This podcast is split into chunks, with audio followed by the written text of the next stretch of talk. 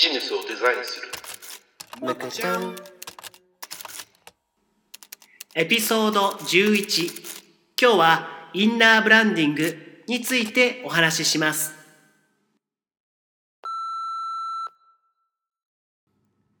はい皆さんおはこんばんちは。むく田中です。こんばんは。ムクノノです、誰なんですか？パーソナル情報はやめたんですうん。ね、今日ちょっとあの雰囲気変えてみました。ハードボイルドな感じ？まあそんな感じで、はい 今日も始めたいと思いますけども。今日はねあのインナーブランディングっていう言はいはい葉についてちょっとお話をだってインナーの洋服のブランドそうそう、あのい下着のあの桃引きとか、ああいう、違う違う違う違う、違いますね。そういうブランドじゃない。全然違う。これ、こういう時に笑いの声出ればいいのか？ほら。インナーブランディングってどんな感じのものですか？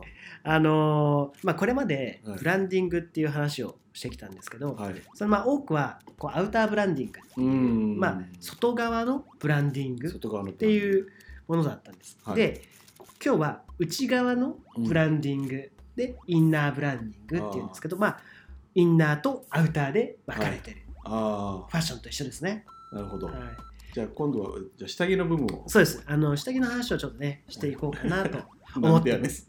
なんなんなんでやねん。そうそうそうそう。まあそんな感じで。はいはい。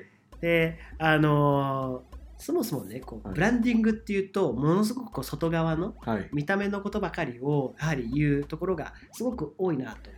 大体みんなが知ってるのってそうですよね。そうなんですよ。まあ、あのビジネス雑誌でも、基本的にはその外見をこうかっこよくしましょうっていうのを言ってるんですけど、うんうん。実のところ、その外見を支えるものって、まあ、体と一緒で体幹がしっかりしないとうん。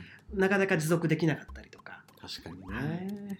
あると思うんですけどそういう意味でもその体幹を鍛えていくうん。企業のブランドの体幹を鍛えるっていう意味でインナーブランディングはすごく重要かなと、例えば企業のインナーを体感っていうお話ですけども、はいはい。どういったところをそうです。鍛えていねくってことなんでしょうあのーまあよくこれ経営学の言葉でステークホルダーっていう言葉うんはいがあります、これ簡単に言うと関係者っていう意味なんですけど、はい。要は会社の従業員さんはい。とかあとは取引先はいとかもっと言うと従業員の家族はい。とか、まあ、上場企業だったら株主とか、うん。はい。まあ、いわゆる企業経営に関して関係する人全員をステークホルダーって言うんですけどそのステークホルダーのはい。皆さんに対してうちのブランドってうんこういうブランドなんだよっていう話を、まあ、内側にしていくことうんがインナーブランディングだと思ってます。で、まあ、一番いいのは社員の皆さんに伝えていくことですね。でいつも私が言うのは、インナーブランディングではい。やっていくと、まあ、いい効果がありますと言っはいてるのが、まあ、社風が良くなるとかうね。みんな元気になるんですそねうそうそうそう、はい。あの例えば僕ってこの会社で働いています、まあ、うちだったら無垢で働いているんです、うん。自慢したくなる。向こうで働くとねあの可愛くなれるんですよ。あのね何回毎回それ挟みますよね、まあ、確かにうち可愛い人多いですけうんそどね,、れがね向こうのブランディング そうですね。あのだから無垢で働くとこんないいことがあったとか、はい。なんか無垢のやってる仕事に自信があるからうん。外に言いたくなるみたいな、それを社内の人たちが社外に向かって、はい。いやうちの会社っていい会社だよっていうこと自体が、まあ、会社員社員にとってもすごくこう魅力が生まれることだし。要は言わされて言ってるんじゃなくて自分が本当にいい会社だなと思って、うん。自分で感じ取ったことを素直に言えるような会社を作っていくってことですね。だからそのこう基本言い方でこう技術者って言い方があれなんですが、まあ、中になんか例えば開発だったら技術者の人がはい。プライドがすごくついて、はい。い、や俺はこういういい会社で働いてるからこんなにいいものも作れるんだっていうその生産性の向上みたいな。そうですはね。こともインナーブランディングにはあるんじゃないかなっていうふうに思います。よくあのディズニーランドのスタッフがアルバイトさんも含めてね、はい、特にものすごく細かいマニュアルがないんだけどもお客様のためにどうやったら喜んでもらえるかっていうところをちゃんと。ねお互いに考えましょうみたいなところがね、はい。あの浸透しているからその時にやったうん。一番最善の方法を自分らで考えて行動してるっていうところがまさしくそれなんでしょうね。うんいや従業員が楽しんで、うん。ね、こう夢の国の住人はいはい。になっているからこそ、はい。お客様も楽しんでうんそういったところを一緒に楽しめるっていう、うんだから結局中の人が楽しいからその人も楽しくなっていくっていうのが、まあ、はいはいディズニーランドだと思うんですよね。うんうんうん。まあ、そんな風にやっぱインナーブランディングっていうのははい。ものすごくこう重要でうんで本当にあの今日もねお客さんとちょっと喋ってたんですけど、はい。あの氷山の一角っていう、はい。一角っていうのがアウターブランディングで、うんうん氷山のあの海の下にあるはい。大きいところ、こっちがインナーブランディングなんですよねなんていう話を。実はね海底の底にの基地があってね、そう。こからね秘密のメカが飛び出てくるかもしれない。UFO がね UFO がね。メカ。メカ まあ要するに土台がねそうです。しっかりしてると結果的にそのアウターブランディングがうまくいくってことそうなですそうですなんんです。本当にあの家と一緒で基礎がしっかりしてないと、上に建てたものが倒れてもしょうがないのでそんな風にこうやっぱりこう体感を鍛える会社の体感を鍛えるブランドの体感を鍛えていくことが非常に重要ででその手法はじゃあどんなものかっていう話があるんですけど、はい。まあ、簡単に言うと話し合いよって話なんです、簡単に言うとねでもなかなかこう社長とはい。じゃあ一部署の平社員がうん。話をするって機会ないと思う。んですよね。なかなかないですね。うん。だから僕たちみたいな第三者を使って、はい。意見を吸い上げる。でそれをきちんとあの批判をしないで社長は受け止める、うんで逆にスタッフが自分の意見がこの会社に通るんだっていうことを社長が示してあげるうん。ことで、あのあこの社長についてて大丈夫だとか、はい。この企業にいることですごくあ私の意見も聞いてくれる会社だっていうふうにその社員のやる気が上がっていくのではい。それをやっていくことでこうなんでしょうねこうインナーマッスルを鍛えていくというかあこう上も下もない状態でブランドを一緒に考えていくっうんていうことが、まあ、僕たちがやっている、そうするとまあ会社が全ての人が同じ方向を見てあの目的に対してはい。頑張れるから結果的に開発するっていう時になってもはい。いいものが生まれやすくなるしっていう。そういうことなんですね。そうすると結果的にはそのアウターブランディングっていうところでいいプロダクトができていってね、あの結果的にみんなが楽しめる、そうです。喜べるそれをね。それをこうやっていくことがこうはい。ブランディングの中で実はすごく重要なうん。部分なんですよね。だから実はあのアウターブランディングって結局、うんあのお客さんが見ると外側の部分しか見なかったりとか見れなかったりするけども、実を言うといい会社が出してる製品の裏側には、うん。そういったインナーブランディングっていうところがそうですね。結局ねあの隠れてるんでしょうね。そうですそうです。うん。本当に多分こう小野さんがさっき言ったみたいにみんなが同じ方向を向いてる同じビジョンを見てるから、はい。みんな口揃えて同じことを言うんですよね。はいはいってことは誰に聞いても同じことが返ってくる会社って信用度高ういですよね。ん確かにねそれはそうですねあのこっちでもいいこと言ってるけど、こっちは悪いあそうそうそうそうどれが本当なんだってねそうそうそう。まさしくブランディングじゃないですよね。そうですよねブランディングっていうのはやっぱ同じテーマ、メッセージがね、はいずっと浸透していかないと意味がないですからね。はい。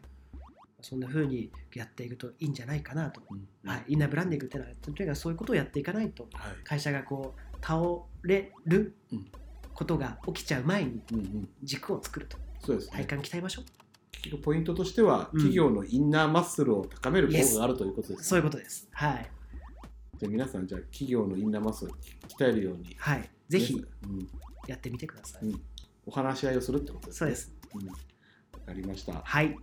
特に今日はあの教えて田中さんみたいな感じでしたね。あでもこの後教えておろさんのコーナーありますんで。はい。お願いしますえて小野さん。はい。はい。教えて小野さんのコーナーです。はい。じゃあ今日は何を教えてほしいんですか、はい。今日はですねあの、はい。ポポポポポポジショニングという言葉をちょはいっと知りたいんですけど、ポジショニング。はい。はい。なんかポジションっていうとなんか場所みたいな感じで、ですね。なんか割とね、あの聞きやすいような感じがすると思うんですけども、はい。あの以前あのセグメント、セグメンテーションって言って、やりました。あのいう話したと思いますけども、まあ市場全体の中で例えば年齢だとか、うん。性別だとかうん。地域だとかって、はいまあ、はい大大雑把に分類分けしていくっていうのが、まあ、セグメンテーションなんですけども、その先に今度ターゲティングって言って、はいそれよりももうちょっと細かい、はいはい。そのセグメントされた中の市場の中で、どこに的を打つか。そうですね。年代とかね。そうですね。男性女性とかね、うん。でその中でももうちょっとあのペルソナとかっていうはいもっと個人になっていくやつね。うんもっと細かい情報みたいな感じで決めたりとかしてると思いますけども、それで、うん。その後にポジショニングっていうのがあってそれがいわゆるポジショニングなんですけども、はいはいはい。それっていうのは競合のうん。他社と差別化して、うん。どういった立ち位置はい。どこにピンを刺すかどこにポジションを置くかっていうところを、えー決めていくっていう作業がポジショニングなんですけれども、具体的に例えば,、うん、例えばあの吉野家ってあるじゃないですか、はい牛丼のうまい安い早い。ね有名ですね。これがまああの企業価値というか企業のスローガンなんですけれども、それがポジショニングっていうことなんですよ。ほうほえどういうことかというとほう。平日のランチでうん。時間のないサラリーマンがうサクッと食べて確かにね。美味しいし安いし。僕らもパッと行く時ありますもんね。すごい時間ないけどわって言って注文した瞬間に出てくるみたい1分ぐらいでやってるんですよね。うん。でそういったところに。あの要するにポジションを置いているっていうところが、あの吉野家なんですよ。あーまあうん。他のいいわゆるお店との差別化みたいなね、感じこですよね。こで勝負しようっていうところを決めるっていうのがうんポジショニングっうん。うんうんてことなんですよ。なるほどですね。でまあちょっとね、あの実際はあのポジショニングマップっていうのをはい作るんですよね。作るんですよね。うん。まああとなんとなくイメージしてもらえばいいと思うんですけど、例えば紙を横向きに置いてもらって、はい。そこに十字ではい横に1本真ん中中に線引いてもらって、うん。縦にも真ん中に線引いてもらって、それぞれの左右上下にうん。それぞれあの軸になるその座標のテーマみたいなのをそれぞれつけてるんですけど、例えばファッション業界であれば、うん。例えば横軸の右側に価格低価格。あ安いってこと安い、ねうん。それで、ひえー右側に高価格はい高いっていうかね、で縦軸の上の方にファッショナブルおしゃれって意味かな。そうですね。で下にベーシック。あーまあ定番品とか。せ攻めないみたいなね。そうですね。例えばそういった感じでポジショニングのマップを例えば作ったとかした場合に、そこに例えばユニクロだったらば、ベーシックな方で割と低価格なそうですね。商品ですよね。うんそうですね、ううん。ん、うんうん。あとはハイブランドのあのはい。高級品のブランドであれば、はいはいはい。エルメ高価格でフ うん。ァッショナブル。はいはいはいあの要はパリコレとかで歩いてる。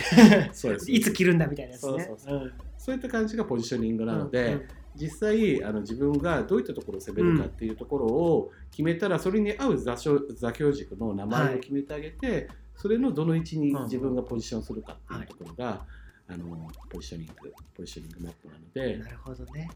でポイントとしてはその市場の中で余白、どこにもピンが立たないうんところにうまい具合に市場が見つけられれば、そこで勝てる。なるほど。可能性が高くなるっていうことなんですね。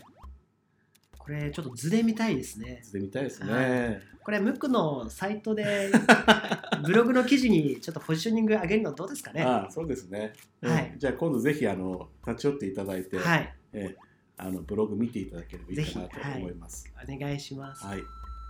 じゃあそしたら、はいポジショニングよくわかりました、うんじゃあこういったところであのポジショニングはい。で自分の強みをどこで持っていくかっていうところを決めて、あの商品展開していくっていう感じで、よろしくお願いします。はい。ありがとうございました。そしたら今日はこの辺で終わりですね。はい。じゃあいつものようにね、あのチャンネル登録おは願いしたいなとあの思います。購読ポチをお願いします。無料なんでねポチしてください。よろしくお願いします。はい。じゃあそしたら、い。つものやつね、はい。せーの。むくちゃん